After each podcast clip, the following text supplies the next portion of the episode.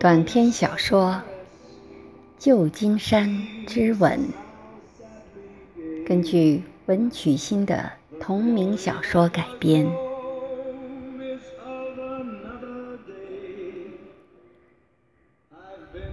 蝎子，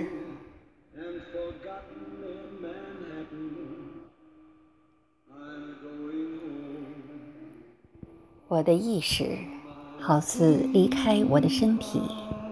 漂浮在半空，若有所思地回顾我与 Michael 的交往。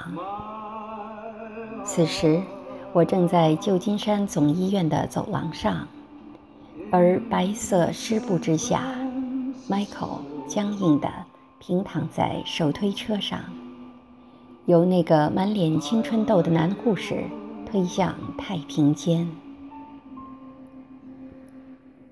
我知道。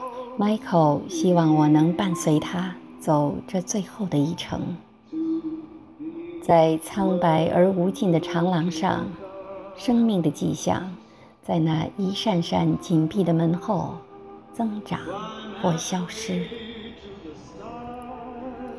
Michael 的离世或许对我来说是一种解脱，却带有负欠和不安。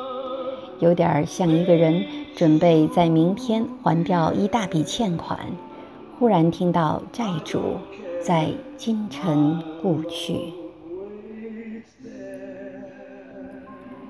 Michael 生来注定是个悲剧人物，而我至今想不通，我怎么会在这部戏中压上一脚。作为一个演员。我离在真正舞台上的功成名就还差得很远。在接不到角色时，常跑社会安全处领取我的失业保险金。Michael 像一个突然忘了台词的演员，过早地离开了人生的舞台。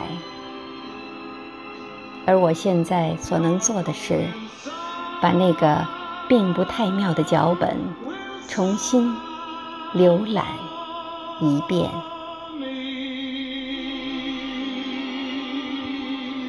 敬请继续关注短篇小说《旧金山之吻》第一集。